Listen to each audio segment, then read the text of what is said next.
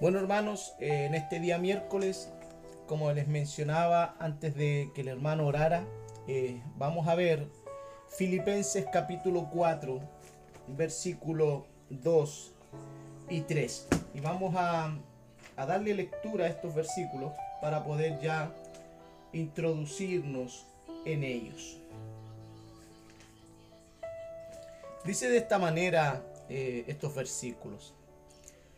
Ahora les ruego a Evodia y a Sintique, dado que pertenecen al Señor, que arreglen su desacuerdo.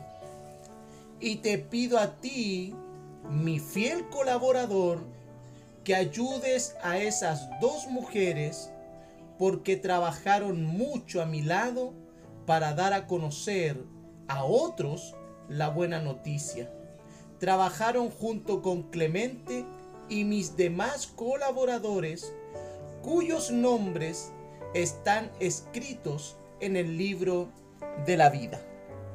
Amén.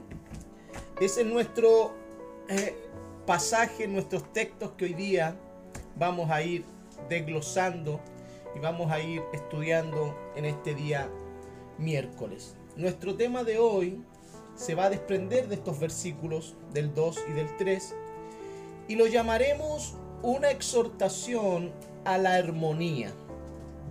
Ese es nuestro eh, tema o nuestro enfoque. Bueno, el enfoque que Pablo le está dando, una exhortación a la armonía. Nosotros en el versículo 1 vimos una exhortación a la fidelidad una exhortación a estar firmes y constantes. Y en esta ocasión veremos una exhortación a la armonía. Es un llamado de Pablo a dos mujeres que vamos nosotros a conocer. Eh, que Pablo llama a estas dos mujeres a la armonía y a que puedan ellas arreglar sus desacuerdos. Quisiera comenzar con una pregunta para cada uno de nosotros. Si tu nombre pasara a la historia y se escribiese en los libros de historia, ¿por qué razones quisieras que tu nombre fuese recordado? ¿Por qué razones? si nuestros nombres pasaran a la historia, ¿por qué razón quisiéramos que recordaran nuestros nombres?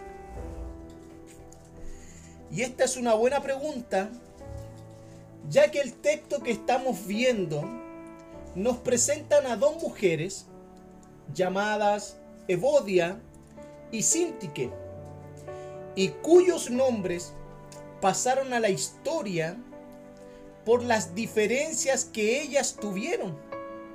Sus nombres serán recordados siempre por las diferencias que hubo entre ellas. La pregunta que yo le hago al inicio es una pregunta muy relevante. ¿Cómo nos gustaría ser recordados? ¿Cómo nos gustaría que la gente, los hermanos, la iglesia, recordara nuestros nombres? ¿Serán nuestros nombres nombres dignos para ser recordados?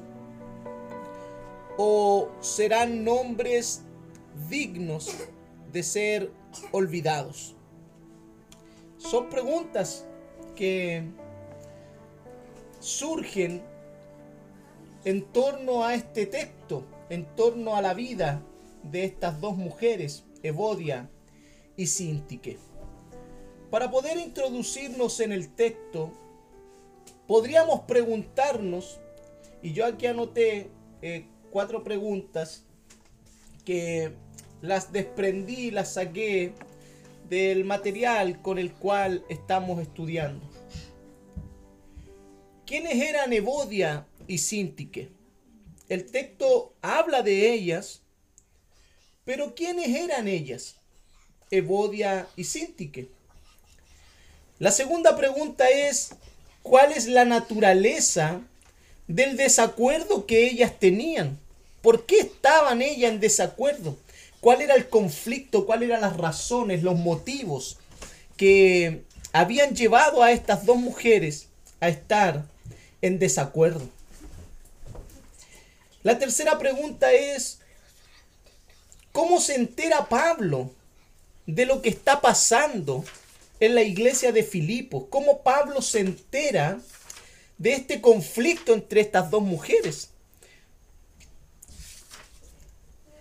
Y la cuarta pregunta, que también se desprende del texto que estamos viendo, ¿quién es el compañero fiel que menciona Pablo en el versículo 3.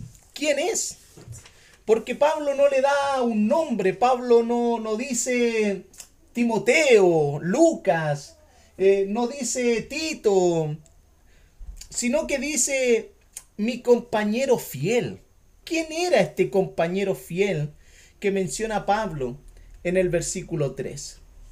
Y frente a estas preguntas vamos a ir hoy día desglosando lo que es eh, o lo que encierra todo este pasaje.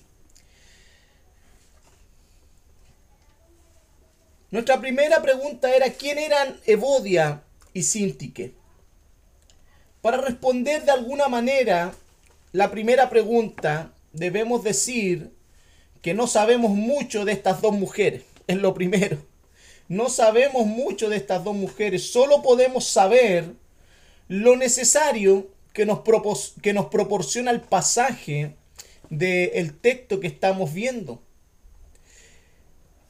Para entender quiénes eran estas dos mujeres que cuyas vidas servían al Señor. Y, la, y servían juntamente con el apóstol Pablo en la predicación y en la extensión de la buena noticia no eran cualquier mujeres. Podemos nosotros a través del texto ver que eran mujeres eh, fieles colaboradores del apóstol. Trabajaban ayudando en el ministerio, siendo útiles, porque Pablo, frente a todo el conflicto, Pablo destaca eh, las cualidades de estas mujeres. Estas mujeres servían en la predicación y en la extensión de la buena noticia junto con otros colaboradores del apóstol Pablo. Eso nos hace descubrir y nos hace entender que Pablo está refiriendo sus instrucciones a mujeres convertidas. No era no era cualquier cualquier mujer, no eran cualquier personas las que Pablo está mencionando. Eran mujeres convertidas y mujeres útiles en la obra de Cristo. Y a su vez sirve también de enseñanza a los demás hermanos de la iglesia esta instrucción a estas dos mujeres. Por eso debemos nosotros de alguna manera conocer un poco de Bodia y de Sintique solamente por lo que Pablo menciona de ellas y lo que encierra eh, en todo el contexto de lo que Pablo está tratando y que si nosotros eh, revisamos los pasajes eh, anteriores, podemos ver claramente que tiene mucha sintonía, tiene mucho, mucho enfoque con referente a Evodia y Sintique y que Pablo no lo menciona directamente en sus primeros eh, en sus primeras estrofas de la carta, sino que Pablo se encarga de dar instrucciones para que al momento de ser leída la carta, eh, estas mujeres y los que rodeaban a estas mujeres, que vamos a ver más adelante por qué razón, habían otras personas que rodeaban a estas mujeres, pudieran entender la finalidad de la carta y del propósito de Dios para la vida de la iglesia. El segundo punto, eh, la segunda pregunta era cuál era la naturaleza del desacuerdo que ellas tenían. Y frente a este pasaje, podemos tener más preguntas que respuestas, ya que nadie sabe exactamente por qué estas dos mujeres tuvieron esas diferencias o estos desacuerdos. No sabemos qué clase de diferencias eran. Podemos nosotros especular un montón de diferencias, un montón de conflictos que puedan quizás haber enfrentado estas dos mujeres. Pero podemos notar, de acuerdo al pasaje, que aparentemente este asunto de estas dos mujeres no era algo reciente, ya que Pablo se entera de, de esto, de este asunto, estando lejos en Roma, de lo que podía estar pasando, de lo que estaba sucediendo en la iglesia de Filipo. Y era algo tan serio que Pablo debe instruir a estas dos mujeres en su carta. Y las menciona aún por nombre a estas dos mujeres. Ni siquiera les manda una carta privada a cada una de ellas. Es una carta que es leída dentro de toda la comunidad de fe, dentro de toda la iglesia, y leída de un sopetón, leída de, un, de una corrida completa, digamos, ellos no se sentaron a leer la carta como la podemos leer nosotros. Bueno, vamos a leer el capítulo 1. Recuerde que todo esto que nosotros hoy tenemos en nuestras Biblias como capítulos, como versículos, fueron incorporadas de acuerdo a las traducciones que se fueron eh, haciendo de los manuscritos eh, encontrados en el mar, en el mar muerto. Entonces, eh, lo que nosotros hoy conocemos como capítulos, como versículos, como esos títulos que van en las Biblias, hermano, eso en las cartas originales no existe, eso no está. Recuerde que es una carta. Y una carta tiene una idea de principio a fin. Entonces la iglesia cuando recibió esta carta que es llamada a los filipenses o la carta a los filipenses porque va dirigida a ellos. Pero esta carta fue leída de, un, de una sola. Entonces, Cuando nosotros observamos aquello y que Pablo menciona eh, estas instrucciones y las menciona por nombre a estas dos mujeres en su carta, debemos nosotros imaginarnos la vergüenza que experimentaron al oír sus nombres delante de toda la iglesia. Esto no fue algo fácil. Eh, lo que experimentaron estas mujeres la vergüenza de oír sus nombres delante de toda la iglesia mientras se leía la carta.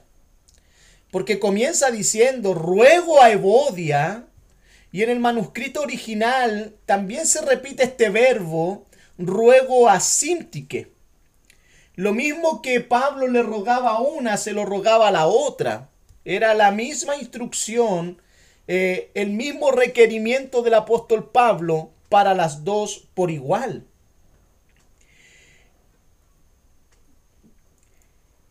Imagínense que las miradas de todos dentro del, del lugar donde se reunía la iglesia, todas las miradas de todas las personas se posaron en, e, en ellas, en estas dos mujeres. No debió ser fácil eh, digerir esta carta para estas mujeres, pero tampoco fue fácil dirigir, eh, digerir esta carta a, los hermanos eh, de la iglesia, los hermanos que quizás tomaron parte o tomaron partido por una o por la otra. Porque como veremos más adelante, son una de las, de las cosas que suceden en medio de los conflictos. En medio de los conflictos, en medio de los desacuerdos, siempre habrá una parte que apoyará a una parte y otra parte que apoyará a la otra parte.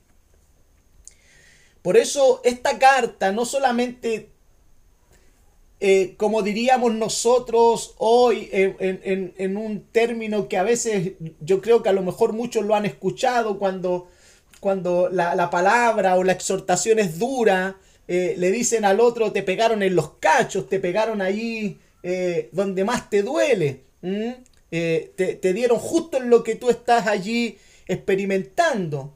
Entonces imagine, imaginemos la escena también en la vida de estas mujeres, en la vida de aquellos que estaban siendo parte o arrastrados por este mismo conflicto.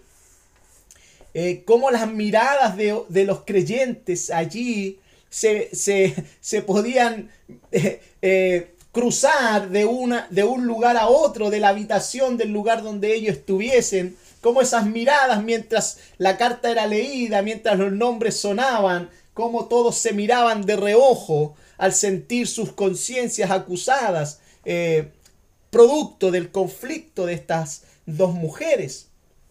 Por eso eh, decimos que no tiene que haber sido nada fácil eh, digerir la carta del apóstol Pablo para estas mujeres y para la iglesia.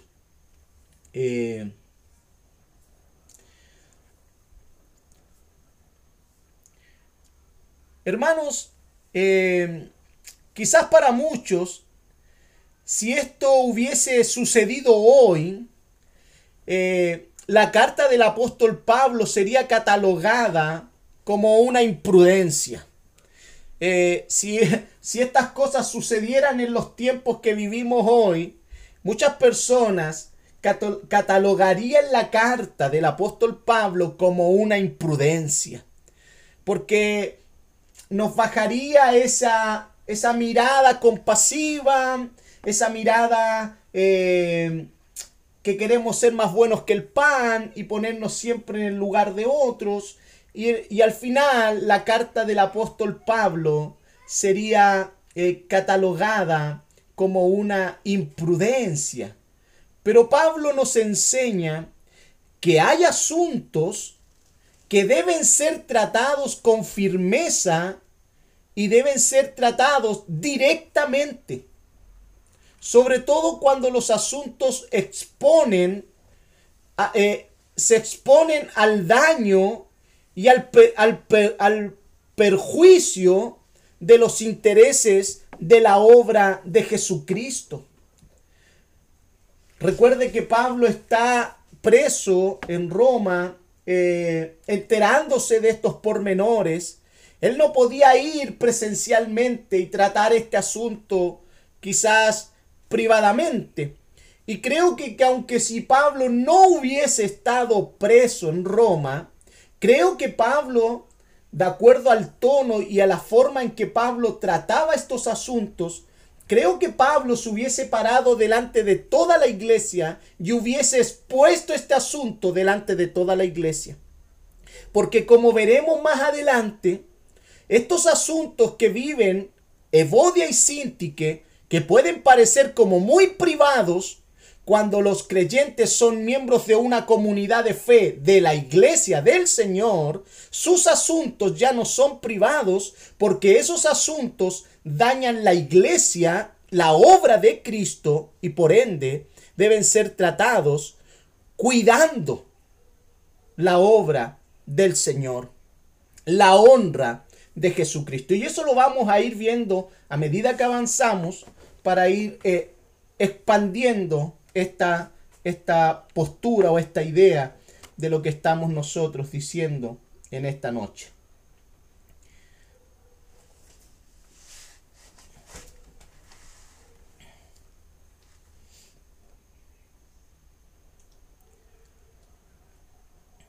Pablo no tuvo problema en tratar asuntos particulares como estos que estamos nosotros hoy día viendo que vimos cómo los falsos maestros, cómo Pablo trata la carta, estos problemas, estos asuntos con los falsos maestros y cómo Pablo lo trata, también cómo Pablo trata este asunto de los creyentes que vivían como enemigos de la cruz de Cristo.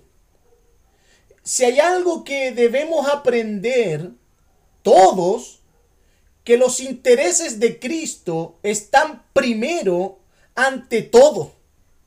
Y quizás no sabemos, pero quizás para estas mujeres oír sus nombres les hizo reaccionar y les hizo recapacitar que su conducta estaba siendo obstinada y hasta sin sentido. Por eso muchas veces, como en todas las circunstancias, no faltan los hermanos o los creyentes que, por un lado, mientras se trata un asunto de una manera bíblica, como lo presenta el apóstol Pablo, por otro lado, se pueden levantar personas con su propio razonamiento y opinión.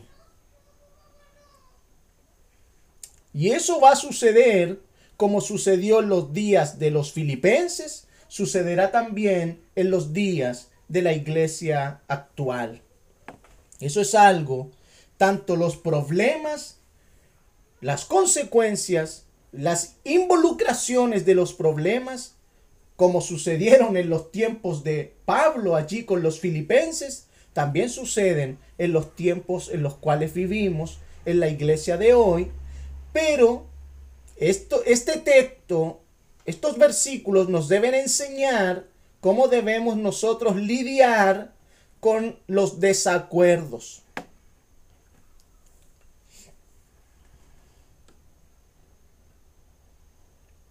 Por eso menciono cómo Pablo trató estos, estos conflictos, estos problemas de los falsos maestros, de los creyentes que eran enemigos de la cruz de Cristo. Y si hay algo que, hermanos, nosotros debemos aprender, que los intereses de Cristo están primero. Eh, para todo creyente debe existir y debe tener un celo como el del apóstol Pablo por los intereses de Cristo. Para nosotros deben ser primero los intereses de Cristo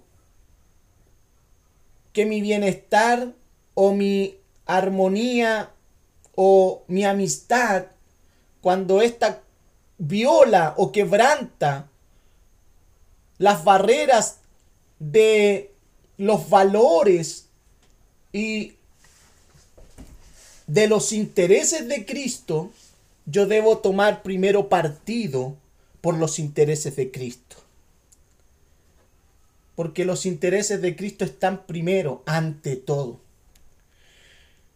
Bueno, y como les decía, quizás no sabemos, podemos especular, son especulaciones, podemos llegar a pensar, como también podemos pensar lo contrario. Quizás nosotros podemos pensar que al momento de que los nombres de estas mujeres fueron nombrados y por ellas oídos, quizás ellas reaccionaron y cambiaron de actitud y solucionaron su conflicto. Como también puede que sus nombres hayan empeorado la situación. No lo sabemos. El texto no lo dice. Podemos nosotros especular muchas cosas. Lo que el texto nos enseña claramente que Pablo dependía de un fiel compañero al cual le pidió ayuda para que este fiel compañero ayudara a estas dos mujeres a solucionar sus conflictos. Porque la mirada de Pablo es la solución del conflicto. Por eso podemos nosotros tanto hacernos una infinidad de preguntas en el texto y una infinidad de especulaciones. Pero lo único que nosotros debemos hacer es tratar de verlo a la luz de lo que la carta o Pablo nos está proporcionando no pasarnos ni muy allá ni muy al otro lado. Por eso solamente podemos nosotros hacer conjeturas, o especulaciones de algunos asuntos.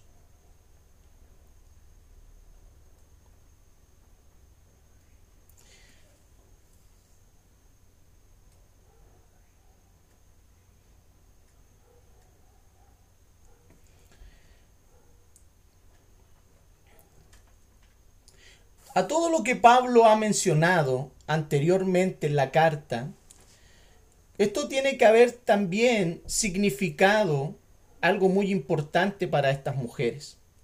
Recuerde que nosotros estamos en el versículo 4 o en la etapa del versículo del capítulo 4, pero cuando nosotros revisamos desde el capítulo 1 comenzamos a ver una serie de instrucciones donde Pablo está diciéndole a la iglesia, sean de un mismo sentir, sean de, una, de un mismo ánimo, sean compañeros, eh, no busquen su propio bien, sino busquen el del otro. Entonces comenzamos a ver una seguidilla de instrucciones y cuando llegamos al capítulo 4, imagínense cómo estaban estas hermanas o cómo estaba esta iglesia frente a este conflicto.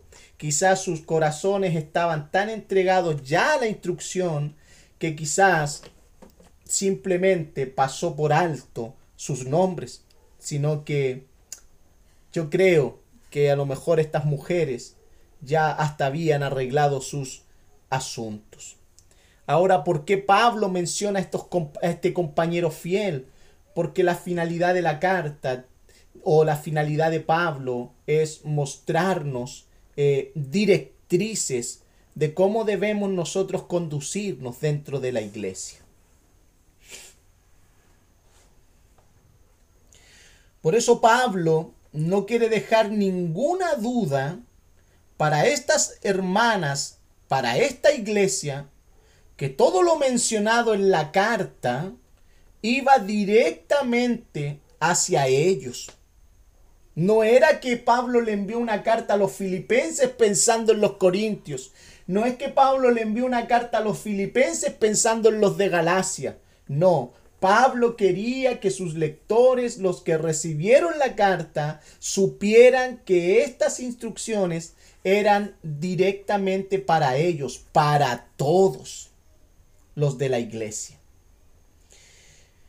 que todo lo que Pablo les ha estado instruyendo desde el inicio de la carta, todo aquello. Pablo quería que estas dos mujeres aprendieran a ver la viga que había en sus propios ojos y luego comenzaran a ver la paja del ojo ajeno.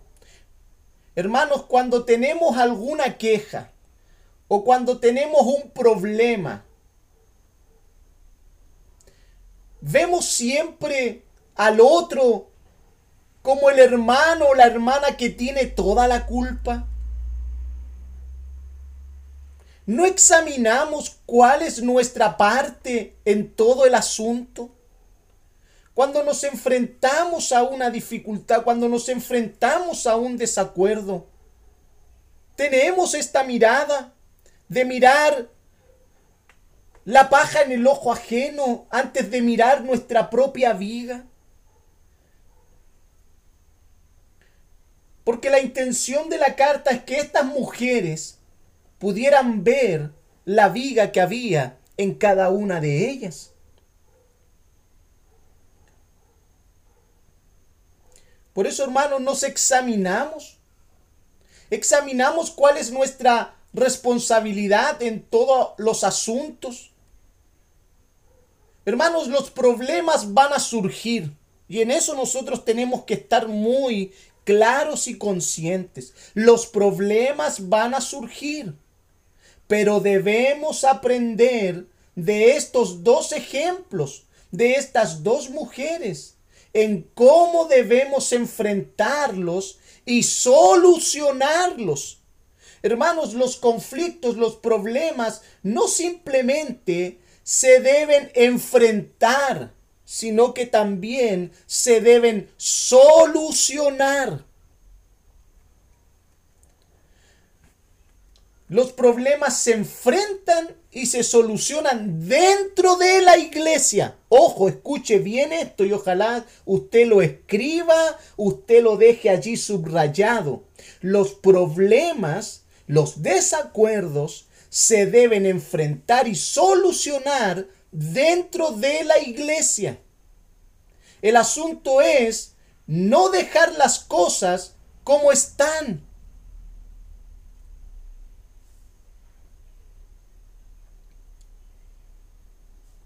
Nosotros no debemos dejar las cosas como estas dos mujeres las dejaron. Estas dos mujeres las dejaron sin resolver. Estas dos mujeres no sabemos, pero tiene que haber pasado mucho tiempo en que estas mujeres estaban en este desacuerdo. Estas dos mujeres dejaron esto mucho tiempo lo aplazaron, lo alargaron y lo, tenían allí sin resolver. Nosotros debemos aprender a resolver los asuntos bíblicamente y estar dispuestos siempre al llamado bíblico. Vivir juntos, unánimes en armonía. Por eso nosotros debemos recordar el versículo 27 del capítulo 1. Imagínense este tema, Pablo lo está hablando y lo está exponiendo directamente en esta etapa de la carta. Pero Pablo ya anteriormente les había dicho, les había instruido lo que dice en el versículo 27. Sobre todo deben vivir como ciudadanos del cielo, comportándose de un modo digno de la buena noticia acerca de Cristo. Entonces, sea que vuelva a verlos o solamente tenga noticias de ustedes, sabré que están firmes y unidos en un mismo espíritu y propósito, luchando juntos por la fe, es decir, la buena noticia. Hermanos, en lo que estas mujeres se desempeñaban, Pablo les dice, deben estar juntas, unánimes. Eran colaboradoras del apóstol Pablo en la evangelización, en la predicación. Y Pablo les dice aquí que deben tener un mismo espíritu y propósito, luchando juntos por la fe, es decir, la buena noticia. También podemos asumir la gravedad del asunto y el largo tiempo que se extendió este desacuerdo. Y por eso mismo Pablo solicita a su compañero fiel su intervención que ayudara a estas dos mujeres a recomponer sus relaciones entre ellas, ya que no tan solo se, estaba se estaban dañando a ellas mismas, sino que estaban afectando y dañando a la iglesia en su comunión y entorpeciendo sus deberes en el Evangelio de Jesucristo. Hermanos, el desacuerdo no simplemente afecta a las personas involucradas, sino que afecta a una iglesia y que el afectar a una iglesia también daña y también entorpece lo que una iglesia debe hacer por el Evangelio de Jesucristo. Entorpece sus deberes entorpece los deberes de todo creyente por la obra de Jesucristo. Y ese deber es el deber de la predicación a los perdidos. De alguna manera, nos es fácil suponer lo que sucede cuando hay desacuerdos entre las personas. Eso genera bandos por ambas partes y muchas veces sin tener toda la información necesaria del desacuerdo. Muchas personas toman bandos, se, se asocian en la postura, no, tú tienes la razón, la otra parte dice, no, es que tú la tienes, sin saber, sin conocer, sin tener toda la información de por medio para poder emitir o estar de acuerdo con una o con la otra parte. Y eso es muy común, es muy común en la iglesia. Es algo muy común.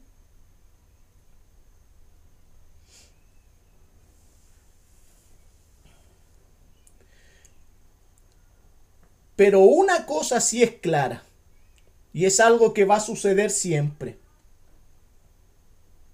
El desacuerdo va a generar enemistades. El desacuerdo va a generar bandos. El desacuerdo va a generar bandos de, un, de, una, de una postura y de la otra postura. Y esos bandos van a generar enemistades entre otros creyentes. Por eso Pablo cuando da sus instrucciones desde el primer capítulo, quiero ser repetitivo en esto para que podamos entender la magnitud de toda la carta. Ya estamos en la recta final de toda la carta y podamos entender los conflictos que vivían estos filipenses y que hermanos, sin duda alguna, vive la iglesia de hoy.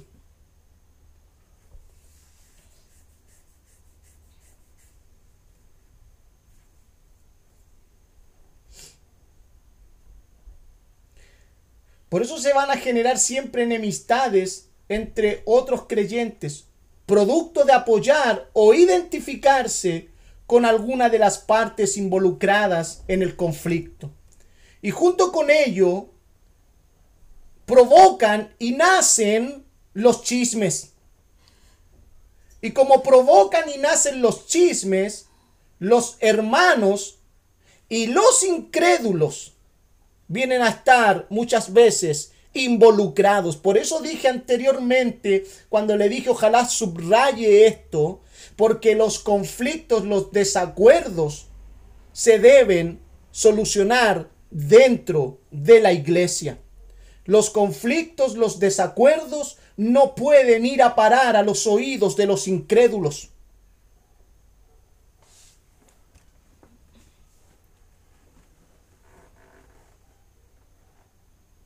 Por eso estos asuntos deben ser resueltos bajo la cobertura, y escuche bien esto hermano, por favor,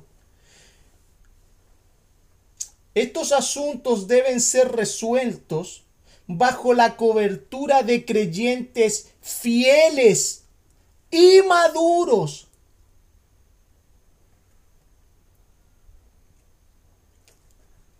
Creyentes fieles y maduros que conozcan las escrituras y sepan darle la correcta aplicación a las escrituras en medio de los conflictos. Ahora, para esto, hermanos, se necesita mucha humildad para escuchar.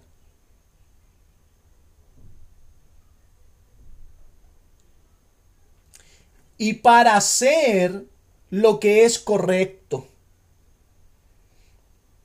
Porque usted no puede, yo no puedo pretender solucionar un conflicto teniendo mi verdad por delante. O la otra persona, no es que mi verdad es la que vale.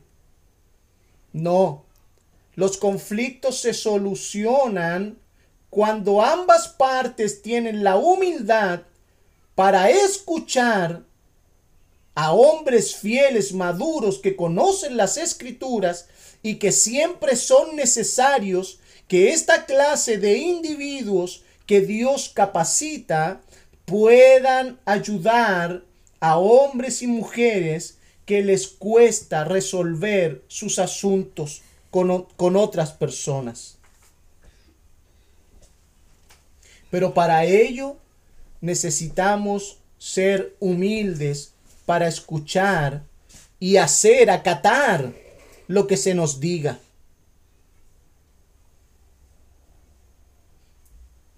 Cuando nosotros tenemos la humildad de escuchar y hacer lo que se nos ha dicho, vamos a poder hacer lo correcto. Por eso, hermanos, cuando permitimos que otros nos ayuden a resolver los asuntos que no hemos sido capaces de resolver, muchas veces necesitaremos una mirada imparcial. Siempre debe involucrarse un tercero que sea con una mirada imparcial, con una mirada sabia, prudente y espiritualmente bíblica.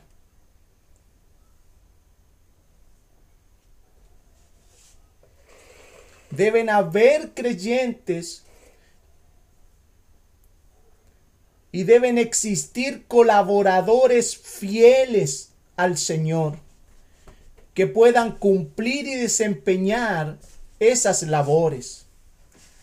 Porque el resultado opuesto a esto será que terminarán llegando a oídos de otras personas que no son parte de la familia de la fe, dañando la credibilidad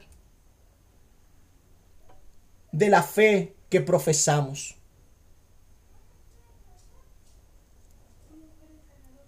Por eso quiero volver a repetir y recargar. Los conflictos, los desacuerdos que van a existir siempre deben ser abordados y solucionados dentro de la iglesia. Hermano, si usted tiene un desacuerdo, tiene un conflicto, tiene allí un problema con alguien, no vaya y se lo cuente a un no creyente. No vaya y se desahogue con el vecino, con el primo, con el tío, con el abuelo, con la vecina de dos cuadras más allá, que no es de la iglesia. Sino que si usted necesita ayuda, usted debe buscar a hombres y mujeres fieles. Fieles Así como veíamos en la clase anterior de que debemos nosotros identificar a los que viven como enemigos de la cruz de Cristo, también debemos aprender a identificar a los que viven como fieles colaboradores de Cristo. Y en ellos debemos buscar un consejo escritural, ni siquiera un consejo sabio de la persona, un consejo escritural. ¿Qué dice la Biblia frente a lo que yo estoy viviendo? ¿Qué dice las escrituras frente a lo que yo estoy experimentando? Por eso deben ser hombres y mujeres imparciales, espiritualmente maduros. Cuando estas cosas comienzan a llegar a los oídos de los incrédulos, se daña la imagen de una fe, la fe que profesamos.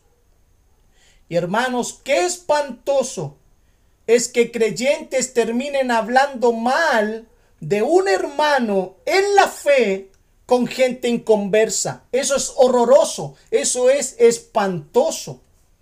No tan solo porque dañamos la imagen de un creyente, sino que dañamos la imagen de Jesucristo por un chisme sabroso, por un chisme jugoso.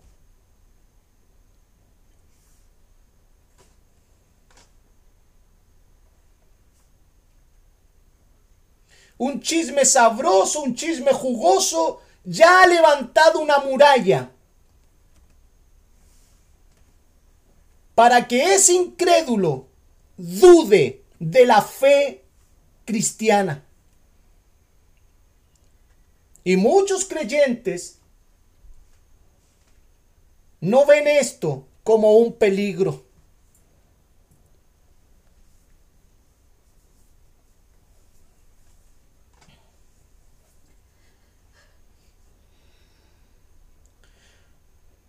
Por eso la palabra del Señor enseña que las malas compañías corrompen las buenas costumbres. Las malas compañías corrompen los principios de las escrituras y cedemos.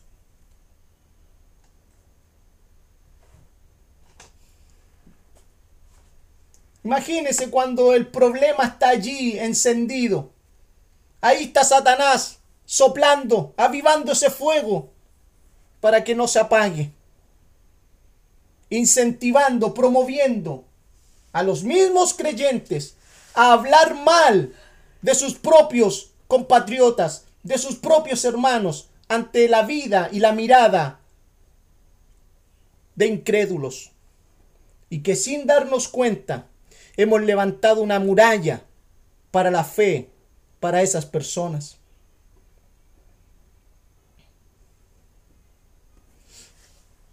Por eso, hermanos, es terrible es espantoso.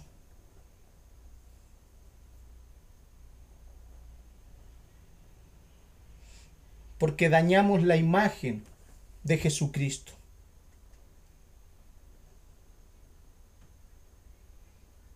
Hermanos, nosotros esto debemos pensarlo muy bien. Esto que nosotros hoy día estamos tratando. Porque hermanos, ¿con qué cara? ¿Con qué convicción podríamos presentarles el Evangelio a esas mismas personas que nos han escuchado hablar mal de un hermano. ¿Con qué cara?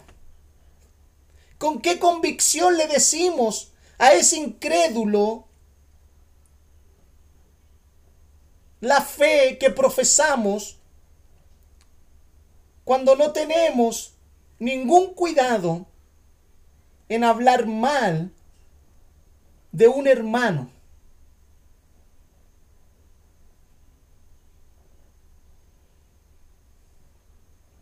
Por eso, hermanos, eso quebranta la comunión, quebranta la unidad, eso quebranta el estar unánimes. Como dijimos, no sabemos y no sabremos nunca qué era lo que provocaba este desacuerdo entre estas dos mujeres. Pero podemos entender al leer el texto, en otras versiones, que ambas no estaban en un mismo sentir en el Señor Jesucristo.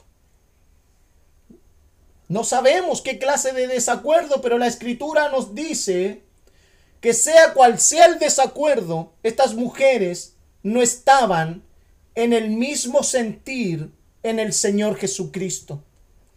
Y esto retoma la instrucción de Pablo cuando nos dice allí en Filipenses 1:27, sobre todo.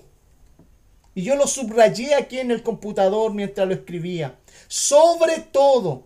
Y este realce, y esto realza toda la instrucción del apóstol Pablo, sobre todo. Hermanos, este sobre todo se puede interpretar de muchas maneras dependiendo de la circunstancia. Hermanos, en el caso de estas dos mujeres, el llamado era a dejar de lado sus opiniones, sus razonamientos personales y alinear sus vidas tal como lo menciona Pablo en el versículo 10 y 11 del capítulo 1. Se lo voy a leer lo que dice el capítulo 10 y 11 del capítulo 1. Quiero que entiendan lo que realmente importa, a fin de que lleven una vida pura e intachable hasta el día que Cristo vuelva. Que estén siempre llenos del fruto de la salvación, es decir, el carácter justo que Jesucristo produce en sus vidas, porque esto traerá mucha gloria y alabanza a Dios. Hermanos, este sobre todo es un llamado de Pablo. Y en este caso particular del que estamos hablando de Bodia y Sinti, que Pablo le está diciendo, hermanas, sobre todo, si tienen desacuerdo, sea cual sea, pero sobre todo, ustedes deben vivir como ciudadanos del cielo. Y vivir como ciudadanos del cielo, ¿qué implica? Comportarse de un modo digno de la buena noticia acerca de Cristo. Entonces, sea que vuelva a verlos o solamente tenga noticias de ustedes, sabré que están firmes y unidos en un mismo espíritu y propósito.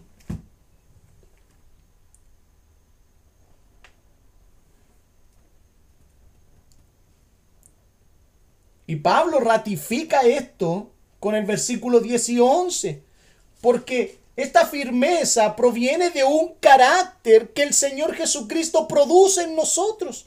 El carácter de Cristo es algo que debe ser producido en la vida de los que son sus hijos, de los que son de Cristo.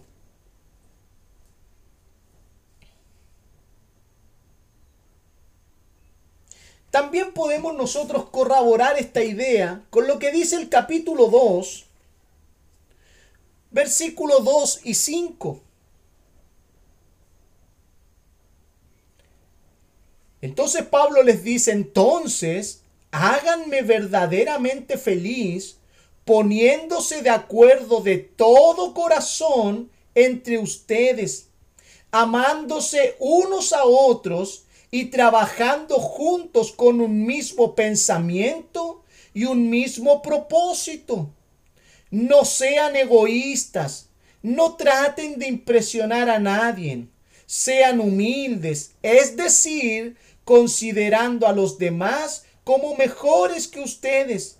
No se ocupen solo de sus propios intereses, sino también procuren interesarse en los demás tengan la misma actitud que tuvo Cristo Jesús.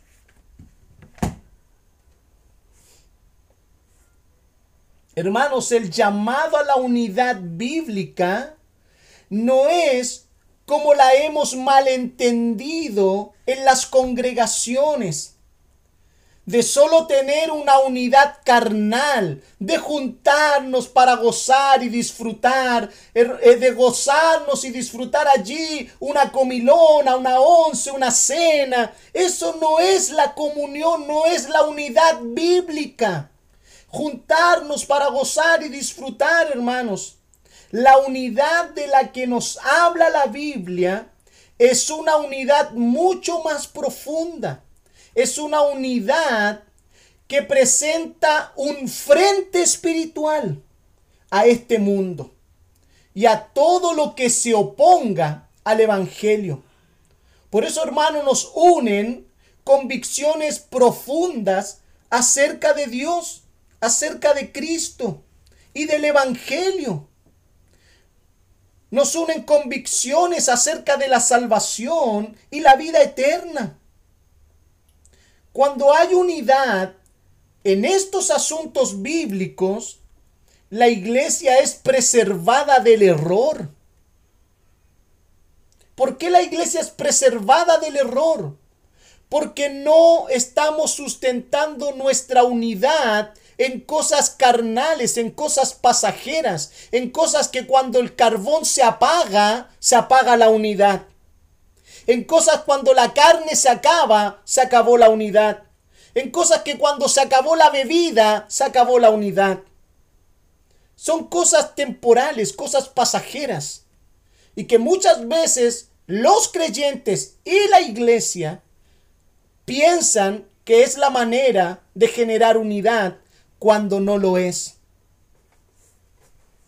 La unidad bíblica se manifiesta, hermanos, en las convicciones que tenemos, en las sagradas escrituras, en las convicciones que tenemos acerca de Dios, acerca de Cristo, acerca de su Evangelio.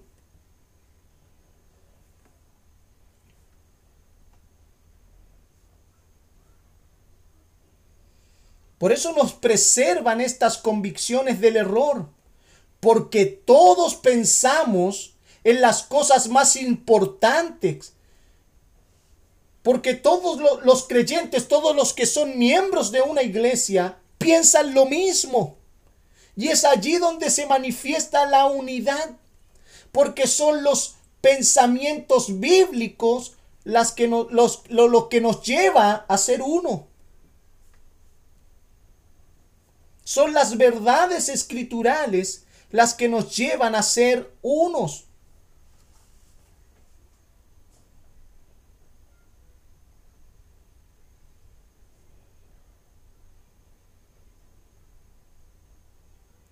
Hermanos, podemos utilizar una, una, ilustración que creo que todos conocemos.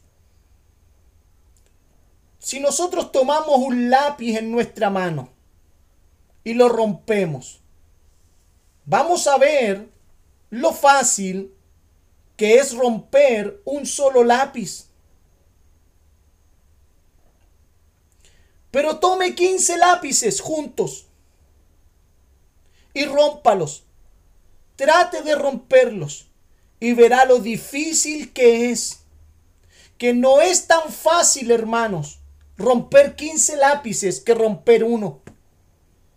Y cuando entendemos que la iglesia está llamada a ser una en Cristo, la iglesia debe entender, y cuando hablamos de iglesia hablamos de hermanos, hablamos de creyentes convertidos, no hablamos de asistentes a una iglesia, hermano. Hablamos de creyentes convertidos al Evangelio de Cristo. Que Cristo es la razón de sus vidas, que Cristo es la prioridad en sus vidas, que lo único que anhelan es ser como Él, lo único que anhelan es aprender a vivir como Él vivió. Estas instrucciones, hermanos, son para esos hermanos no para asistentes de iglesia, porque usted le habla de esto a asistentes de iglesia y esto ya es una exageración. Esto ya es algo chuda, qué difícil, no, pero es que es que no somos todos iguales y le buscamos la quinta pata al gato y la tratamos de acomodar cuando la escritura nos dice sean uno. Y cuando la Biblia, la palabra de Dios, la voz misma de Dios le dice a su iglesia, sean uno, la iglesia dice amén y obedece. Busca esa unidad que Dios proporciona por medio de su palabra.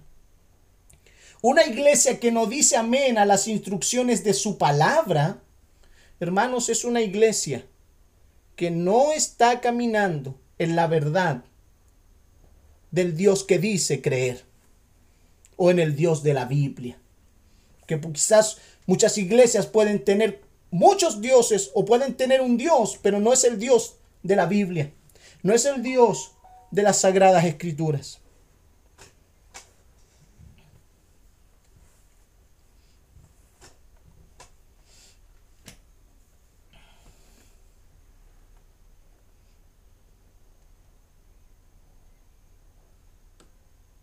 Hermanos, cuando hay unidad, es más fácil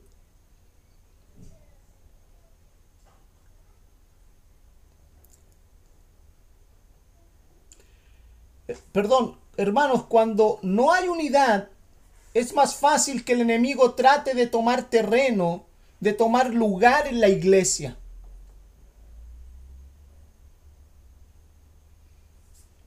Pero cuando hay unidad,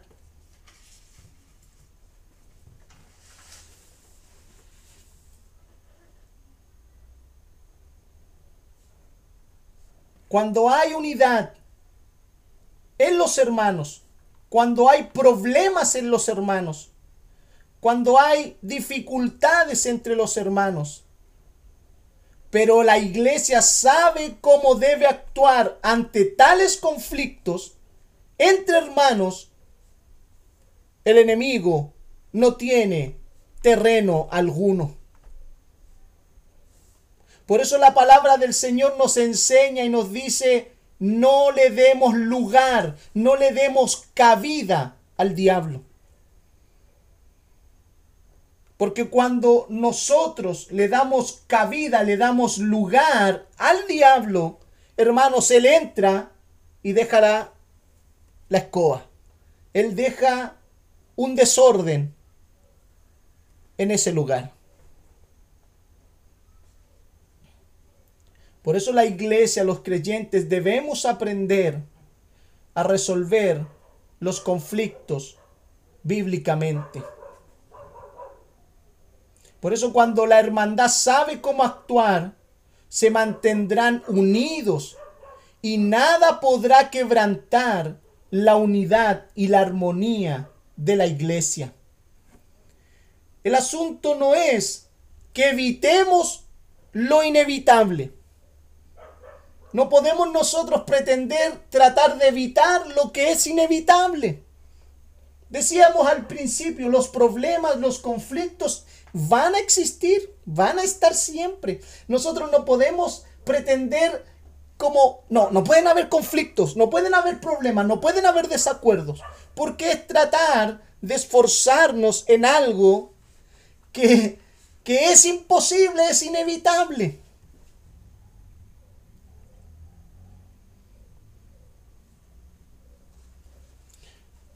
El asunto es que aprendamos a reaccionar y actuar con sabiduría en las escrituras ante estos asuntos.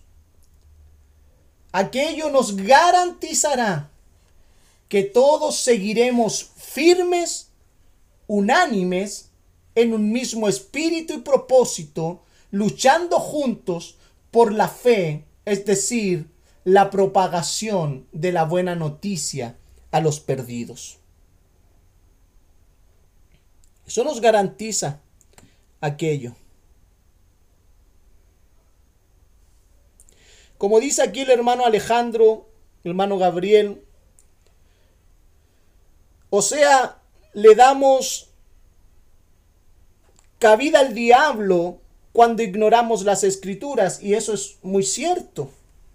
Le damos cabida al diablo cuando ignoramos las escrituras. Pero también le damos cabida al diablo cuando no somos temerosos de Dios. Porque hermanos, van a haber creyentes que no conocerán muchos de las escrituras, pero van a haber creyentes temerosos de Dios. Y que quizás en su poca entendimiento de las escrituras, en su, en su poca comprensión de las escrituras, pero hay un temor reverente al Señor que les pondrá freno a las cosas por las cuales pueden llegar a ser tentados. Porque todos nosotros podemos ser tentados al desacuerdo, al chisme, a la enemistad, a hablar mal de alguien. Podemos ser tentados. Sin duda alguna el conocimiento escritural nos debe a nosotros favorecer mucho más para poder saber cómo actuar y qué hacer en medio de los conflictos, pero por sobre todas las cosas hay un temor reverente. Porque usted puede saber muchos, mucho lo que hay que hacer, lo que se debe hacer, y si no hay temor reverente, de nada le sirve. Porque podrá saber mucho, pero caerá con mucha facilidad en la tentación de hacer o decir cualquier cosa.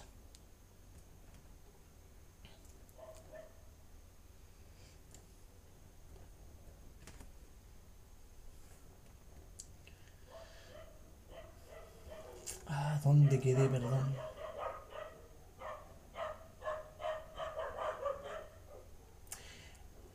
El número 3, ¿se recuerda cuál era la pregunta número 3?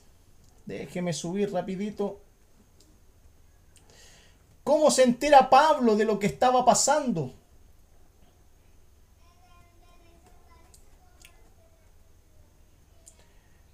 Para responder esta pregunta debemos contextualizarnos en los tiempos bíblicos y eso nos ayudará a entender los tiempos que transcurrían de un traslado de un lugar a otro, viajes de meses, y, y, así de la misma manera las cartas se demoraban en llegar a su destino, se demoraban los mismos tiempos como se trasladaba una persona, se trasladaba la carta.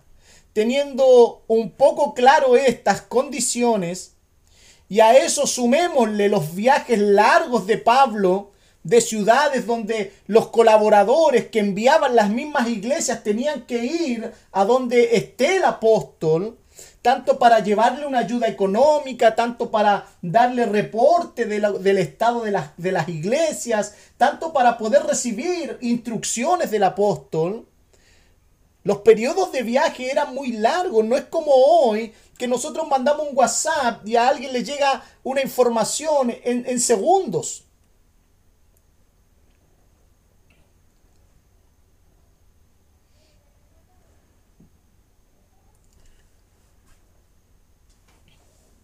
A eso nosotros, hermanos, sumémosle los viajes largos de Pablo y sus periodos en la cárcel. Y las dificultades que podrían haberse presentado para los colaboradores llegar a Pablo, llegar legalmente a la cárcel. Pero veamos este caso, eh, veamos este caso, eh, los informes de cómo eh, están las iglesias no eran inmediatos. En esta ocasión particular de la iglesia de Filipo, esta misma fue que envió a Epafrodito con una ayuda económica para el apóstol Pablo. Y lo que debemos deducir que entre el tiempo que estuvo Epafrodito con Pablo, debieron haber surgido muchas preguntas de Pablo hacia Epafrodito por el estado de los hermanos, por el estado de la iglesia, por el estado de la propagación del Evangelio allí en Filipo, y cómo se encontraban sus fieles e íntimos colaboradores. Y dentro de las respuestas de Pafrodito, debió saber de este conflicto y otros asuntos que estaban quizás aconteciendo en la iglesia. Y de esa manera Pablo se puede haber enterado y ahí actúa preparando una carta para la iglesia. No sabemos cuánto tiempo tomó la carta en escribirse, pero podemos llegar a entender que fueron meses.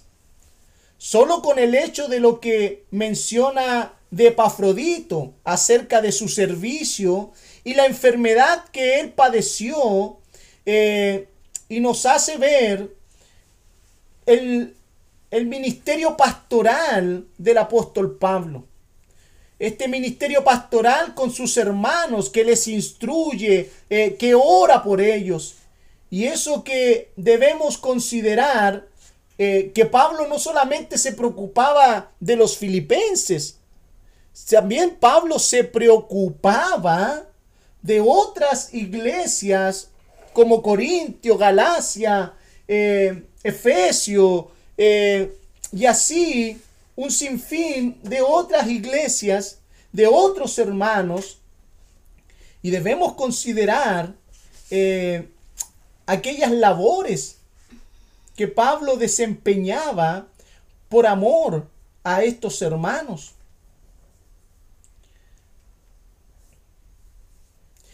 Recuerde que también Pablo escribió estas cartas a sus colaboradores, los cuales nosotros podemos ver en la escritura que tienen sus propios nombres, como Timoteo, como Tito, como Filemón.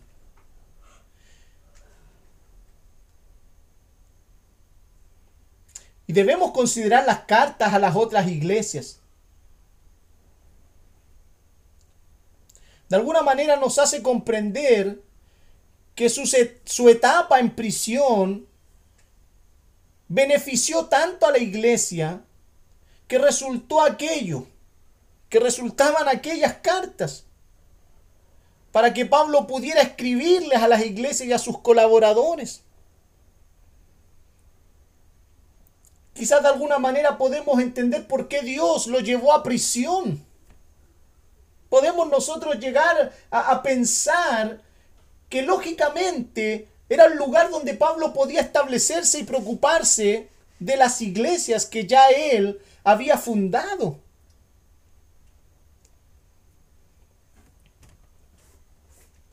Pero todo eso son especulaciones, hermanos, que quizás no están lejos de, de ser ciertas, pero no lo sabemos, que no lo podemos nosotros asegurar.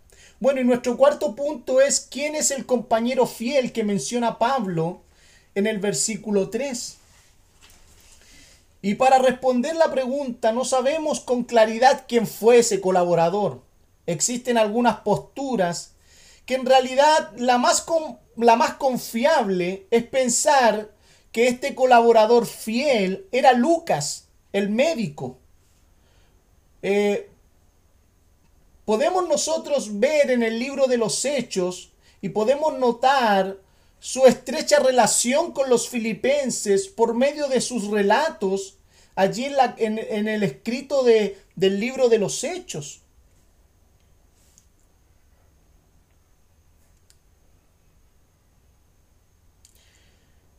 Se cree que Lucas estaba en Filipo cuando llegó la carta de Pablo a los filipenses.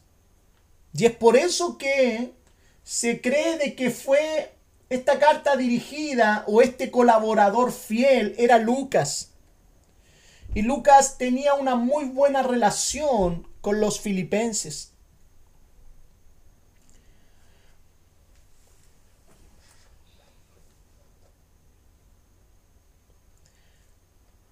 Ahora, también se piensa que esta carta fue llevada por Epafrodito cuando es enviado por el mismo apóstol Pablo de vuelta a la iglesia.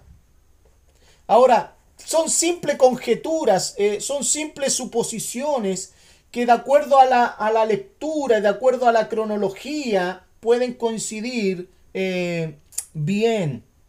Pero aunque el pasaje bíblico no aclara quién era este colaborador, sin duda alguna, nos queda y nos debe quedar muy claro que era un compañero fiel.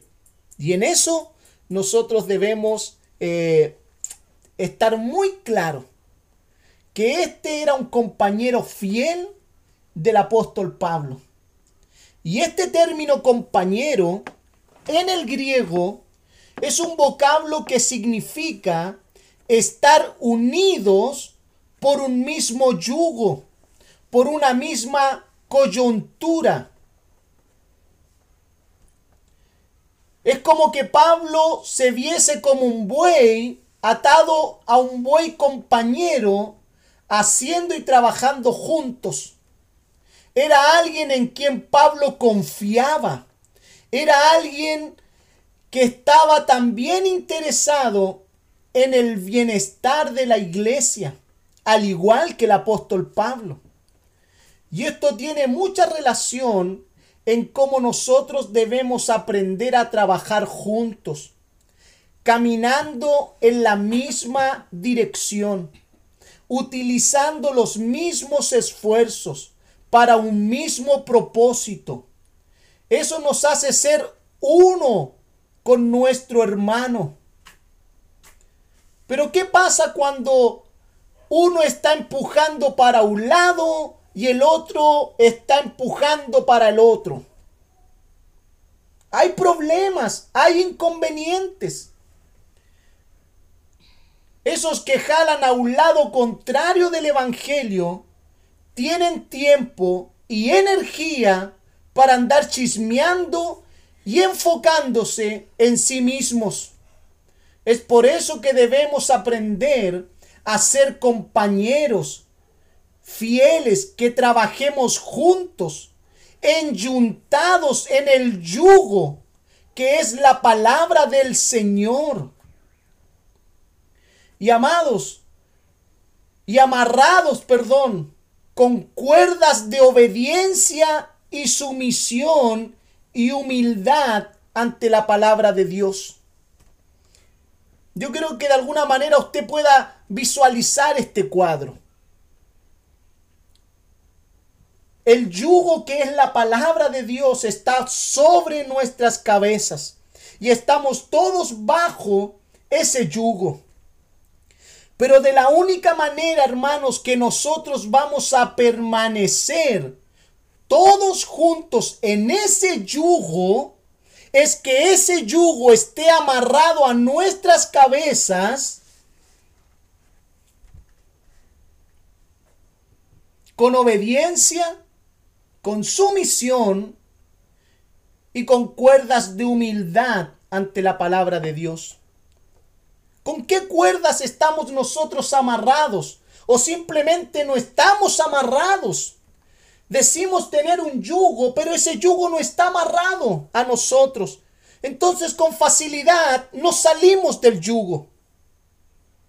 Hay muchos creyentes que viven así, que con facilidad se salen del yugo porque no están amarrados al yugo. Y un creyente, un verdadero creyente, está amarrado al yugo de la palabra del Señor con cuerdas de obediencia, sumisión y humildad ante la palabra de Dios. Y la palabra de Dios debe ser siempre nuestro yugo, hermanos. Esto es muy interesante que le tomemos asunto e importancia, hermanos. Si Pablo nos escribiese a cada uno de nosotros, si Pablo nos escribiese a cada uno de nosotros, ¿seríamos considerados por el apóstol Pablo como compañeros fieles? Si Pablo tuviese que enviarnos una carta, ¿seríamos considerados por el apóstol Pablo como compañeros fieles? O quizás hagámonos una pregunta al hueso, le puse yo aquí. Hagámonos una pregunta allí al hueso. ¿Somos compañeros fieles en la obra de Cristo?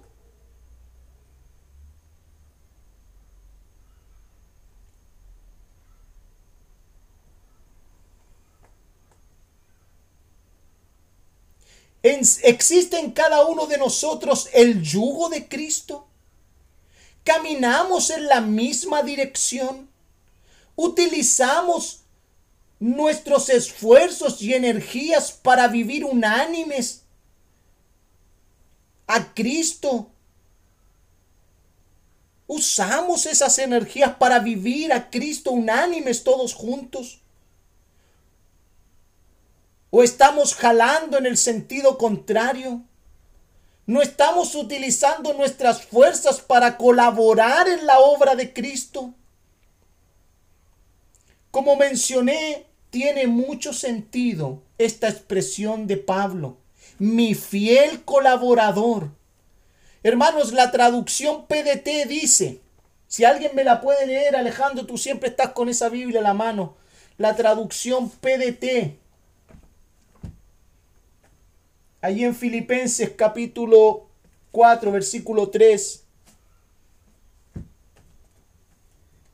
Que no la tengo aquí a la mano, a ver. Yo la tengo, hermano. Ah, ya. Ya, Valentina, por favor. Eh, el solo 3, ¿cierto? Dice, y también te pido a ti, que has sido mi leal compañero, que las ayudes, pues ellas lucharon conmigo Clemente y mis otros compañeros para difundir la buena noticia de salvación. El nombre de cada uno de ellos ya está escrito en el libro de la vida. Gracias, hermana. Entonces, ¿qué dice esta versión? Tú has sido mi leal compañero. Hermano, palabra que hoy día poco se utiliza. Leal. Hoy día, hoy día se ha trastocado la lealtad. Hoy día hasta la gente eh, confunde la lealtad aún con las cosas negativas. Pero Pablo habla de este fiel colaborador, mi leal compañero.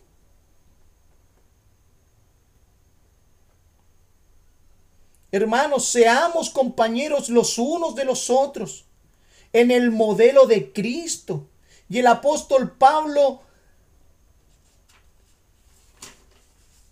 nos recuerda lo que Él mismo nos ha expresado. Yo imito a Cristo. En otras palabras, yo voy en el mismo yugo que Él. Yo me he puesto en el yugo de Cristo. Y hermanos, como le mencionaba hace unos días atrás a un hermano y le dije, mira, cuando esté en la clase te lo, voy a, lo vamos a explicar mejor. Pero nosotros con esto echamos por la borda muchos conceptos que nosotros expresamos a los creyentes que no son bíblicos. Hermanos, no importa. Si usted va lentito, vaya lentito. No, hermanos. El Señor Jesús nos dice en Mateo capítulo 11, versículo 29 y 30. ¿Qué nos dice allí en Mateo capítulo 11? Versículo 29 y 30.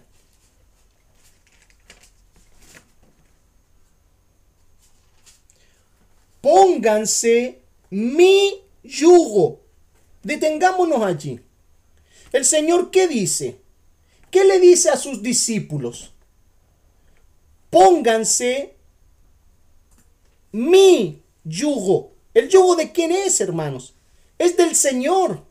Y si es el yugo del Señor, Él está en ese yugo, hermanos. Y nosotros cuando nos ponemos su yugo, caminamos con Él. Y cuando usted ve en el campo a dos animales que están juntos en un yugo, siempre el más viejo y el más fuerte el que jala. Y el que, aunque hay uno ahí medio, medio rebelde, pero es el que lleva la batuta.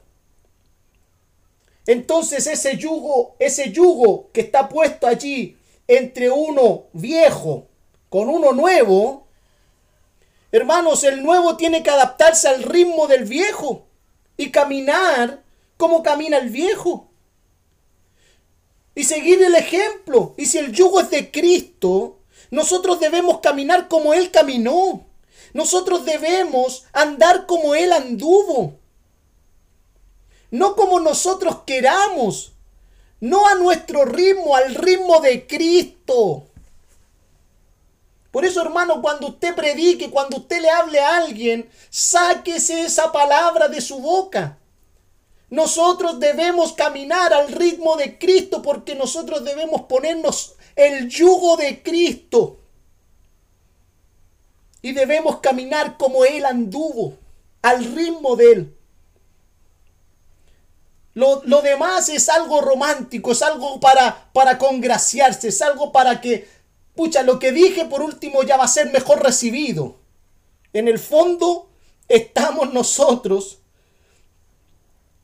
cambiando el principio escritural.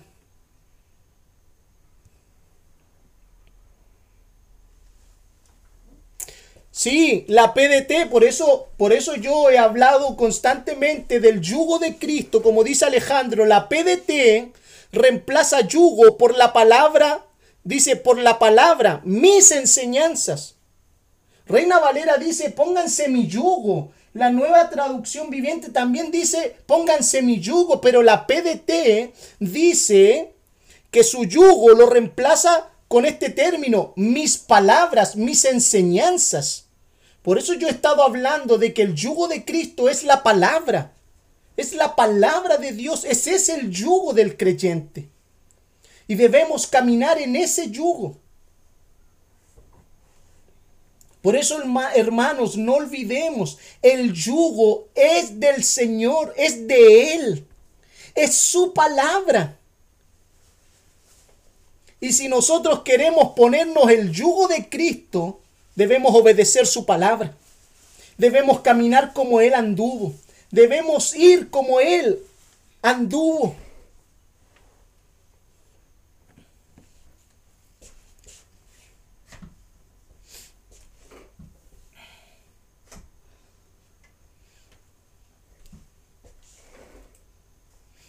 Por eso Pablo dice, yo voy en el mismo yugo con Cristo y aprendo de mi Señor. Por eso yo les quise recordar lo que dice Mateo capítulo 11, versículo 19 al 30. Siempre la vida ante el Señor está ligada al aceptar su palabra. Hermano, el creyente que se acerca a Cristo está ligado a aceptar la palabra del Señor y aprender de la palabra del Señor. Y cuando decimos aprender de la palabra del Señor es aprender de Cristo mismo. Por eso no olvidemos eso nunca. No lo olvide, hermano. Anótelo, subrayelo, grábelo. Por eso, hermanos, cada creyente no puede ser un creyente que para lo único que sirva sea para, ver, para poder verlo disponible para una comida. Oh, el hermano siempre está. Vamos a hacer una once, ahí llegó el hermano. Oh, vamos a hacer una cena, una comida, vamos a hacer una convivencia, vamos a hacer una colaboración. Ahí está el hermano. Hermanos, no podemos nosotros ser creyentes que para lo único que sirvamos sea para eso.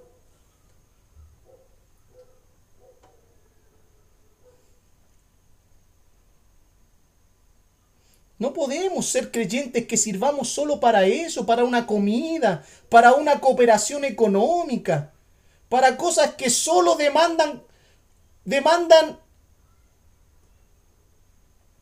ni siquiera esfuerzo, ni siquiera compromiso, demandan simplemente el querer ir a llenar la guatita y simplemente decir, bueno, ahí hay cinco lucas, diez lucas y me siento tranquilo en mi conciencia. No podemos ser creyentes así.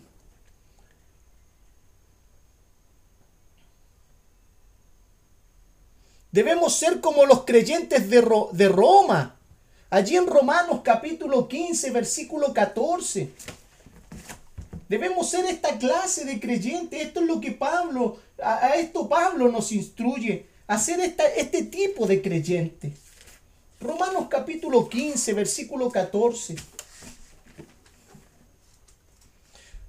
Mis amados hermanos, estoy plenamente convencido que ustedes están llenos de bondad conocen estas cosas tan bien que pueden enseñárselas unos a otros.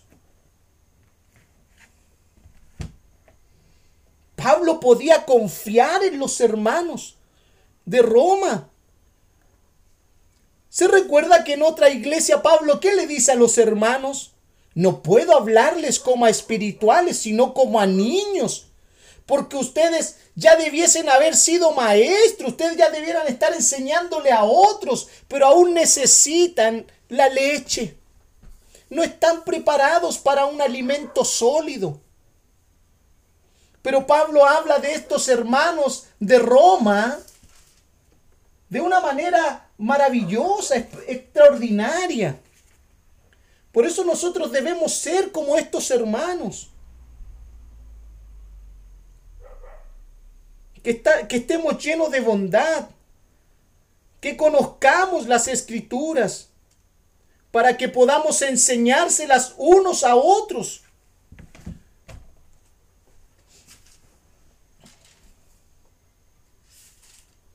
¿Alguien tiene esa versión en Reina Valera? Yo aquí la marqué en Reina Valera.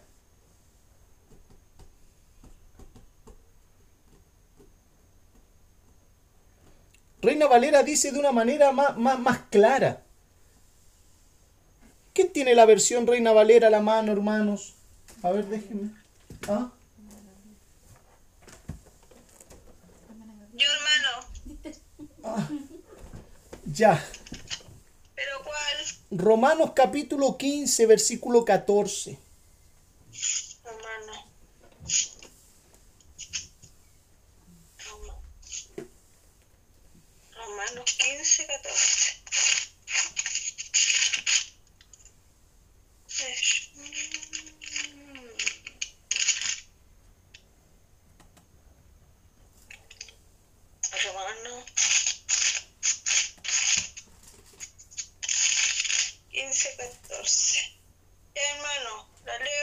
Por favor.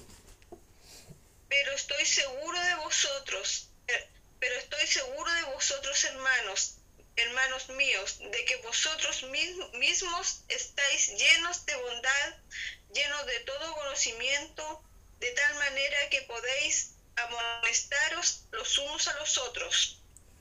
Gracias, hermana. Ya. Imagínense, Pablo destaca la labor de estos creyentes en que ellos están llenos de bondad, llenos de conocimiento, y que de, de tal manera que se pueden amonestar, que se pueden amonestar, que se pueden guiar, que se pueden corregir los unos con los otros.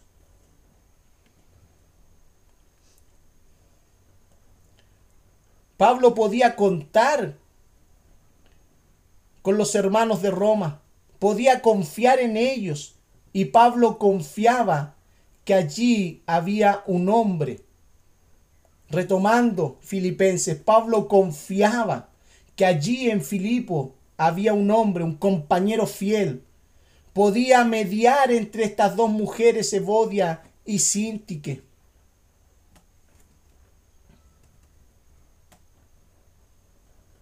Hermanos, ¿usted cree que lidiar entre dos personas es algo simple? ¿Es algo sencillo? No, hermanos, no lo es. No lo es. Porque nos coloca en una situación incómoda y a veces es una labor delicada, como la de un cirujano que está manejando, que está operando lo que hay dentro del cerebro. Es un es un, es un, es una cosa compleja. Por eso, hermanos, pretender estar allí movido solo por una buena intención es peligroso. Se necesita madurez, se necesita conocimiento, se necesita sabiduría. Pero qué bueno fue para el apóstol Pablo contar con un colaborador fiel que Pablo estaba convencido que lo que dijera este colaborador a esas mujeres serían las mismas palabras que él les diría como si estuviese presente delante de esas mujeres. Hermanos, ¿puede contar tu pastor? ¿Puede contar tu iglesia contigo? Hermano, ¿puede tu iglesia contar contigo como un fiel colaborador? que dirás, que transmitirás los, las mismas enseñanzas, transmitirás lo mismo que las escrituras dicen a las personas. ¿Puede tu iglesia confiar? ¿Puede tu iglesia verte a ti como un colaborador fiel que sabrá ocupar bien la palabra de verdad?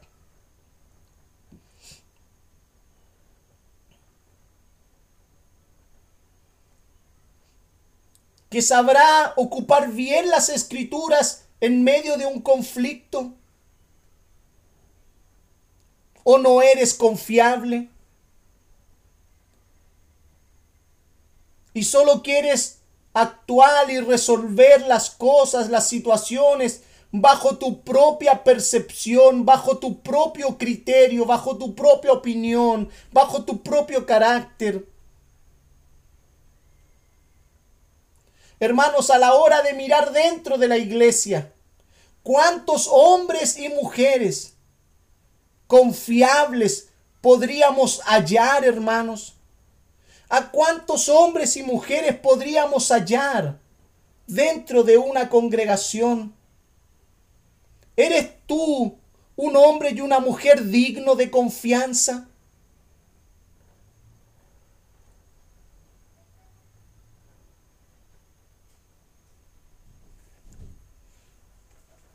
Allí en Hebreos capítulo 5, versículo 12, Pablo les dice a los hermanos,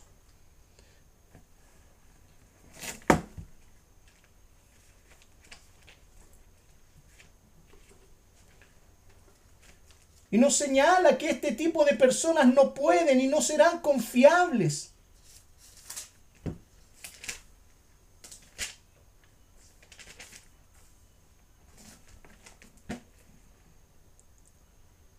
Hace tanto que son creyentes, que ya deberían estar enseñando a otros.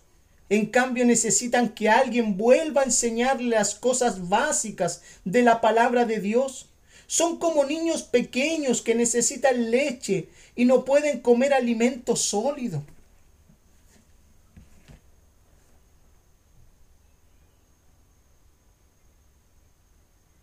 Hermanos, Pablo no podía hacerlo todo. Pablo no podía hacerlo todo. En una iglesia, hermanos, no se puede hacer todo.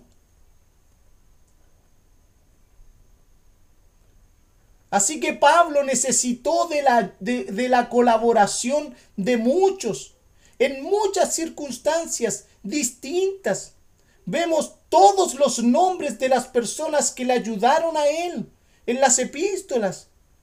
Pero no solo era necesario que hubiese personas como estas a las que Pablo recurre para que les ayuden, sino que también es necesaria la disposición de ser ayudados en las partes involucradas. Si bien es cierto, es necesario que hayan hombres y mujeres fieles compañeros, pero también es importante y necesaria la disposición de las personas que estén viviendo un conflicto de dejarse ayudar. Así como Pablo esperaba que se dejaran ayudar Evodia y Sintique por este colaborador fiel. Por eso Evodia y Sintique debían tener la actitud adecuada para dejarse ayudar por este siervo. Hermanos, debemos tener una buena actitud Mire, dice alguien que podemos aprender de este ejemplo que cuando hay tiempos de aflicción dentro de la iglesia,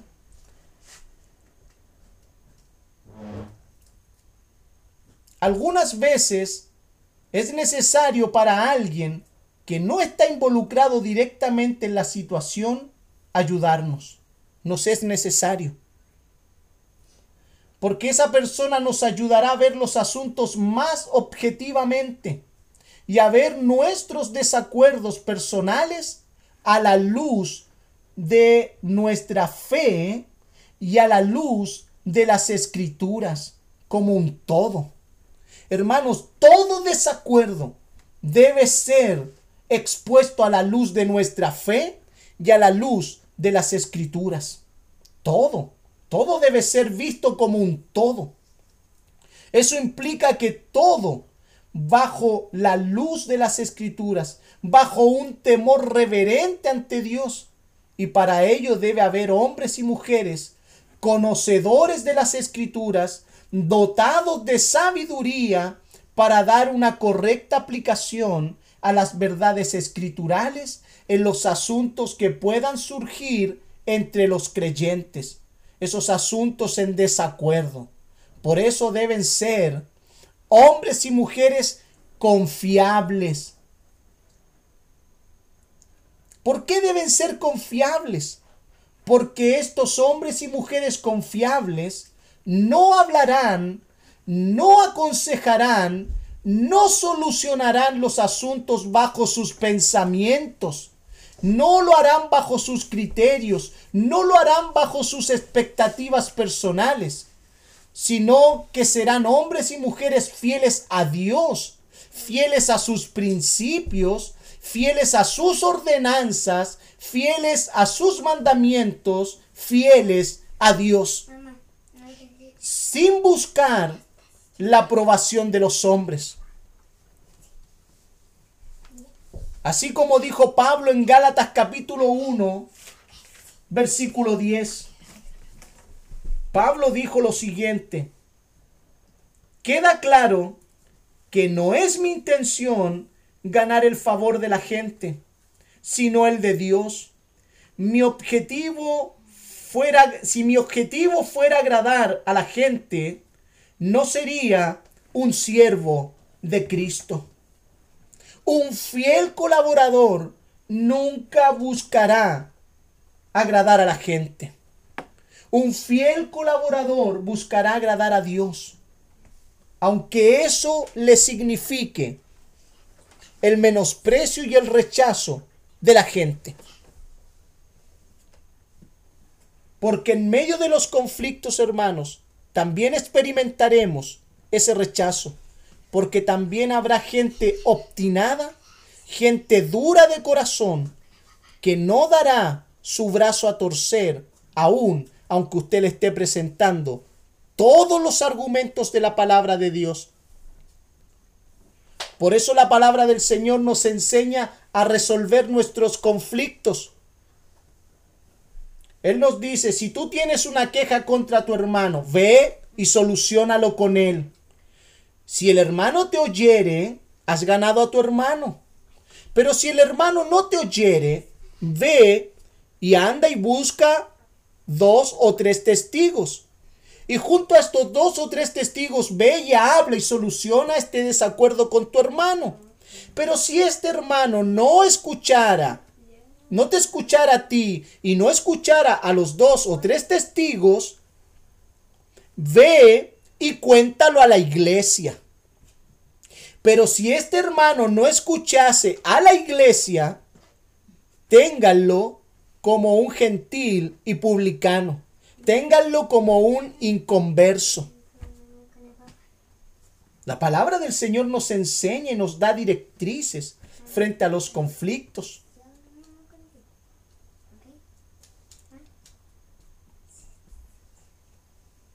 Por eso, hermanos, en la iglesia de Jesucristo se hace muy necesario hombres y mujeres que sean fieles compañeros del Evangelio de Cristo.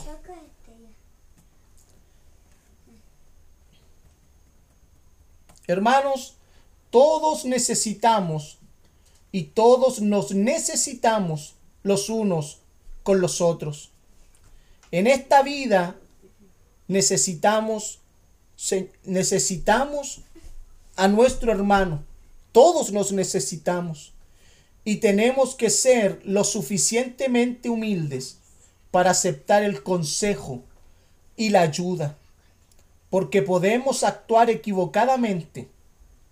Nadie se meta en esto. Podemos tener esa actitud. Nadie se meta en esto. Son mis asuntos y yo los soluciono. Debemos tener cuidado al actuar y pensar así. Pablo no puede deshacerse del tema que ha estado tratando con los hermanos en los pasajes anteriores acerca del tema del cielo. Él había, él habla y se refiere a sus compañeros, y aquí esto nos muestra mucha luz qué clase de compañeros. Como aquellos que están sus nombres escritos en el libro de la vida. Hermanos, los compañeros fieles no son cualquiera. Los compañeros fieles no son simplemente el que va todos los días a la iglesia.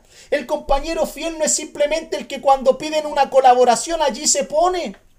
El compañero fiel no es simplemente el que está todos los días en las clases. El compañero fiel o la, la cualidad de un compañero fiel es que el nombre, ese nombre de ese compañero fiel está escrito en el libro de la vida.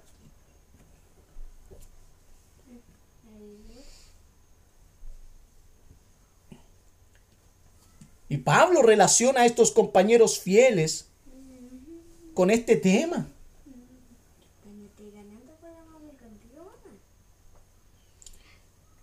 Y Pablo utiliza este lenguaje para que los filipenses, que estaban muy bien familiarizados con las leyes romanas, porque recordemos que Filipo era una capital romana, y ellos entendían que como ciudadanos de Roma, sus nombres estaban escritos en los registros del imperio romano.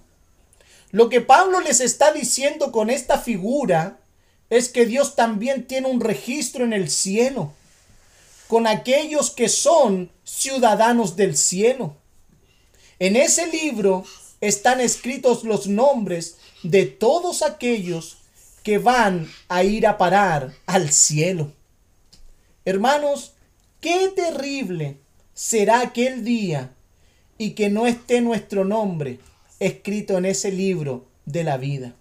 Qué terrible será ese día para muchos. El llegar ante la presencia de Dios y cuando Dios comience a nombrar a los que están escritos en ese libro y comience a nombrar a los que entrarán en el gozo de su Señor y tu nombre o el mío no sea nombrado. Qué terrible será. El apóstol Pablo contaba con la ayuda de todos aquellos que sus nombres estaban escritos en el libro de la vida. El Señor Jesús le dijo a sus apóstoles, allí en Lucas capítulo 10, versículo 20, no se alegren de que los demonios se les sujeten el Señor les dijo, alégrense que sus nombres estén escritos en el libro de la vida. Hermanos, esto último que Pablo menciona es como la guinda de la torta ante todo este tema que él ha venido tratando. Que nuestros nombres estén escritos en el libro de la vida. ¿Está tu nombre, está mi nombre escrito en ese libro? Estamos convencidos y seguros que nuestros nombres están en el libro de la vida. Hermanos, en conclusión, podemos mencionar algunas cosas ante un pasaje de tanta relevancia. Este pasaje nos enseña a no ignorar los problemas interpersonales, sino que nos enseña a que debemos resolverlos, ya que hay tres formas básicas que las personas reaccionan ante un conflicto. El primero o la primera reacción básica que toman las personas, la primera de ellas es quebrantando la paz. Son las reacciones y respuestas de ataques y venganza que pueden ir hasta un litigio legal, hasta el asesinato. Es una animadversión en la vida de una persona hacia otra, de la cual se siente atacado. Yo quise colocar aquí la explicación de la palabra animadversión. La palabra animadversión significa sentimiento de oposición, enemistad o antipatía que se tiene hacia otra persona. Por eso, hermanos, hay muchos que en medio del conflicto quebrantan la paz. Porque en medio del conflicto, al sentirse atacados, ellos también toman sus bombardeos, toman sus armas y comienzan a lanzarlas en forma de defensa, sin importarles los daños que puedan causar. Porque hay un sentimiento de oposición, de enemistad y de antipatía hacia otra persona. El segundo punto, o la segunda reacción, de las personas ante el conflicto es falsificar la paz. Y esta viene a ser muchas veces la más común. Con la primera, son las dos muy comunes. Falsificar la paz. Lo que venimos recién eh, lo que vimos recién destruye la paz. El primer punto, esto destruye la paz. Pero este segundo punto la falsifica la paz. Porque son las respuestas escapistas. Son las personas que se niegan y que niegan que existe un conflicto cuando en realidad lo hay. Cuando en medio de un conflicto las personas niegan ese conflicto. cuando en realidad hay un conflicto, cuando en realidad hay un problema. Y dicen, no, no, eso no es nada. No va a pasar, no se preocupe, esto, esto va, va vamos a darle tiempo al tiempo y se va allí a, a, a, a pasar. Pero hermanos, lo único que hace tal actitud ante los conflictos es postergar o empeorar las cosas. Otra forma de falsificar la paz es salir huyendo de los problemas. Son las personas que terminan con las amistades, que, se, que dejan el trabajo, las que se divorcian y hasta se cambian de iglesia. Pero el problema no está resuelto. Posiblemente enfrenten situaciones similares donde quiera que se encuentren o donde quiera que vayan. Porque el problema nunca se enfrentó, nunca se solucionó, sino que se ignoró. Se falsificó la paz, se huyó, se buscó el camino más fácil. Hermanos, la primera respuesta se va a un extremo porque magnifica el problema. Y la persona hasta está dispuesta a hasta golpear al otro con tal de defenderse, con tal de, de demostrar que él tiene la razón, que ella tiene la razón. Es capaz de actuar hasta con violencia pero la segunda respuesta se va hacia el otro extremo. No hay ningún problema. Y una de estas dos se concentran en buscar el mal del otro. La primera dice, si, la primera dice, si me la hizo, me la va a pagar. Y la otra se concentra en evitarse problemas y buscar el camino más conveniente.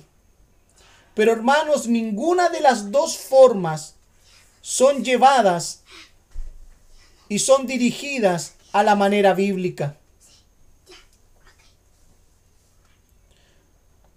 Los conflictos no son tratados a la manera bíblica.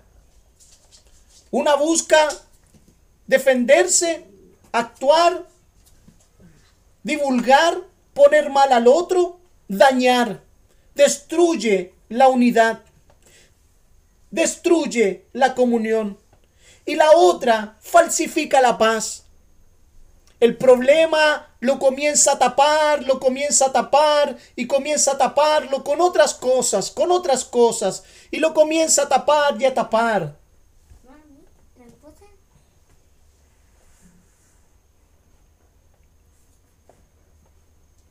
Pero ambas cosas no son llevadas de la manera bíblica.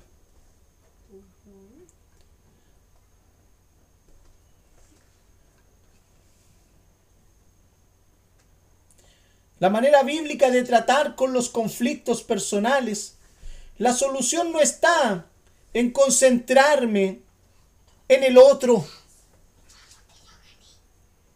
o concentrarme en mí mismo. Esa no es la solución, sino que concentrarnos en nosotros.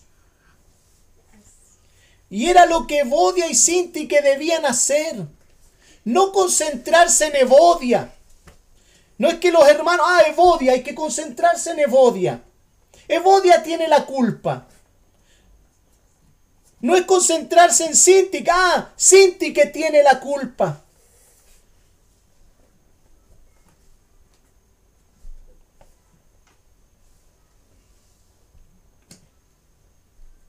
Las partes involucradas deben decir, es mi problema, es mi problema. Las partes involucradas no deben decir aquello, es mi problema, es mi problema. Sino que deben decir, es nuestro problema. Cuando las partes involucradas comprenden que sus asuntos están dañando las vidas de otros creyentes, por amor a otros creyentes, es que con humildad y sencillez buscan solucionar sus desacuerdos.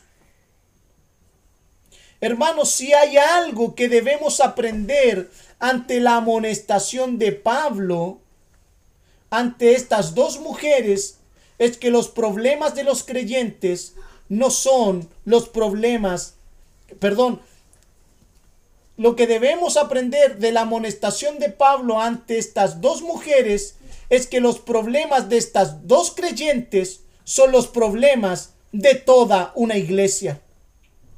Y Pablo como un buen pastor lleva a estas mujeres a entender que están en el juego, que está en juego la reputación de Cristo. Si hay algo que Pablo quiere que estas dos mujeres comprendan, que no es la reputación de Bodia, que no es la reputación de Sintique, sino que es la reputación de Cristo, la gloria de Cristo. Y esas diferencias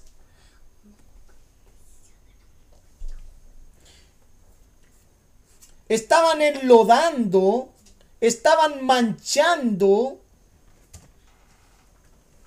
el nombre de Cristo más que sus propios nombres.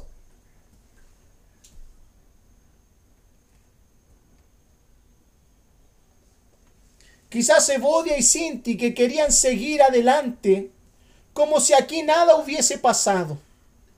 Y Pablo tiene que intervenir en este asunto, ya que a lo mejor ni se hablaban estas dos mujeres. Y ya que estas dos mujeres no habían sido capaces de resolver sus desacuerdos, es que hay, es que allí Pablo solicita la ayuda de este compañero fiel.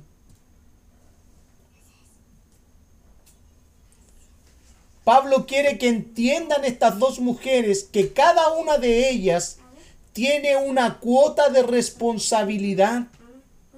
Hermanos, preguntémonos, ¿estás tú involucrado en una situación de conflicto con algún hermano dentro de la iglesia?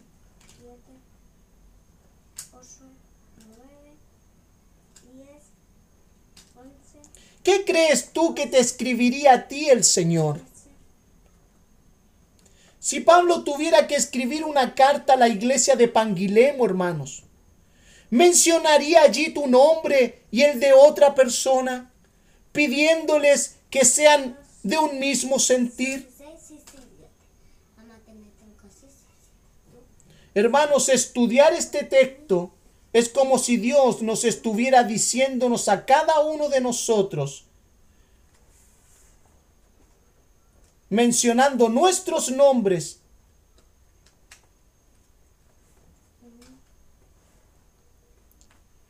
y haciéndonos un llamado a la unidad.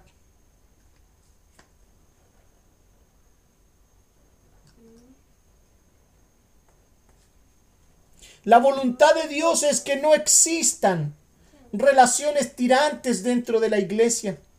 Quizás piensas que la falta es completamente del otro y el otro piensa de la misma manera que tú. Por eso no ha habido solución ante el problema. Y quizás por eso Evodia y Sintique no habían logrado resolver sus problemas. Tampoco por eso, por eso también Pablo le, le pide la ayuda a un tercero para que les ayude en este asunto y guiarlas a un, a un mismo sentir. En la iglesia no debe existir ningún caso, hermanos, de hermanos y hermanas que no se hablen o que uno vea que todo lo que el otro hace lo vea con sus con suspicacia y sospecha. Eso causa divisiones a la iglesia. Y la gente cuando se entera, y como dijimos anteriormente, las personas toman bandos. Hermanos, Dios no tendrá por inocente a nadie que promueva las divisiones dentro de la iglesia. Dios es celoso con aquello y debemos tener mucho cuidado. Hermanos, queremos aprender a solucionar los conflictos dentro de la iglesia. Queremos aprender a solucionar los desacuerdos dentro de la iglesia. Debemos dejar de, de racionalizar y de buscar excusas ante los conflictos. Debemos comenzar a obedecer el consejo de Dios, que es por medio de su palabra. En la iglesia no puede existir acciones que una persona no le hable a otra. Dios aborrece tal pecado. Si ese fuese nuestro caso, hermanos, solucionémoslo. El caso se complica cuando estos asuntos el mundo se entera. Los incrédulos son involucrados por los mismos creyentes. Cuando estos se atreven a hablar de un hermano y diciendo quizás qué, qué, qué barbaridades chismeando ante los impíos. Hermanos, es una vergüenza para el Evangelio si alguien es tentado a hacer estas cosas. Si alguien lo hace, hermanos, esto es una vergüenza para el Evangelio. Hermanos, si alguien es tentado a hacerlo, no piense que la reputación de la persona de la que usted está hablando, usted está echando por el suelo, está tirando por la borda. Usted no está dañando la reputación del hermano o de la hermana de la cual usted está hablando.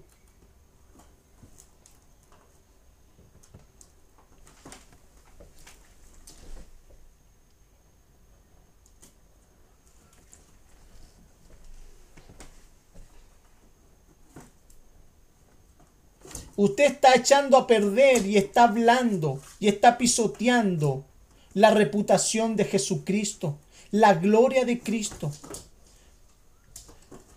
Por eso, hermanos, es la gloria de Cristo la que nosotros debemos cuidar, la que nosotros debemos defender. No debemos involucrar a incrédulos.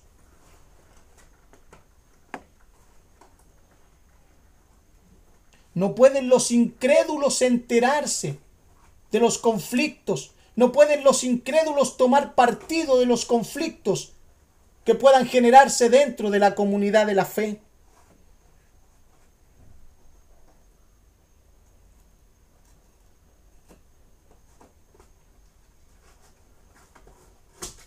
Como resultado tendremos a alguien allá afuera que no querrá venir a la iglesia y mirará con sospecha a todos los hermanos, hasta a ti mismo, porque si te atreviste a hablar mal de tu hermano, a ese hermano de la iglesia, ¿por qué no vas a hablar mal de esa misma persona, de ese mismo incrédulo? Hermanos, uno nunca sabe hasta dónde puede llegar un problema. Debemos pararlo cuanto antes. Como dice el libro de Proverbios capítulo 17, versículo 14.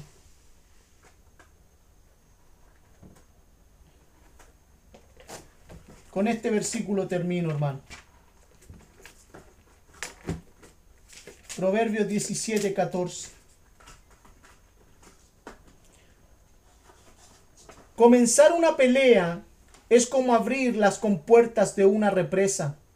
Así que detente antes que esta, es, antes de que estalle la disputa. Hermano, es un peligro. Debemos dejar las contiendas antes que revienten. Hacerlo bajo todo el consejo de la palabra de Dios y bajo todos sus principios. Eso provocará unidad no olvidemos, al igual que estas dos mujeres, de mucha utilidad, porque eso no podemos perderlo de vista, mujeres de mucha utilidad en la iglesia, fueron usadas por Satanás para promover un conflicto.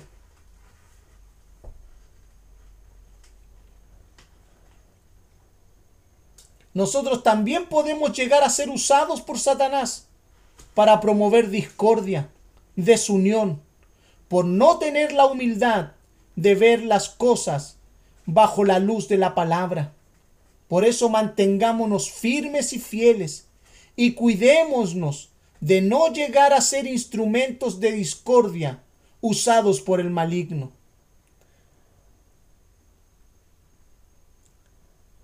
Hay situaciones como Evodia y Sintique dentro de la iglesia. Hay que buscar compañeros fieles para solucionar los conflictos. Y si estamos en medio de ellos, pensemos que es primero la gloria de Cristo antes que nosotros mismos, por amor a la iglesia. Hermanos, perdóneme la hora, pero quise terminar esta sección porque el sábado vamos a tener un culto diferente, vamos a tener un tiempo diferente. Ya la próxima semana Cristian comenzará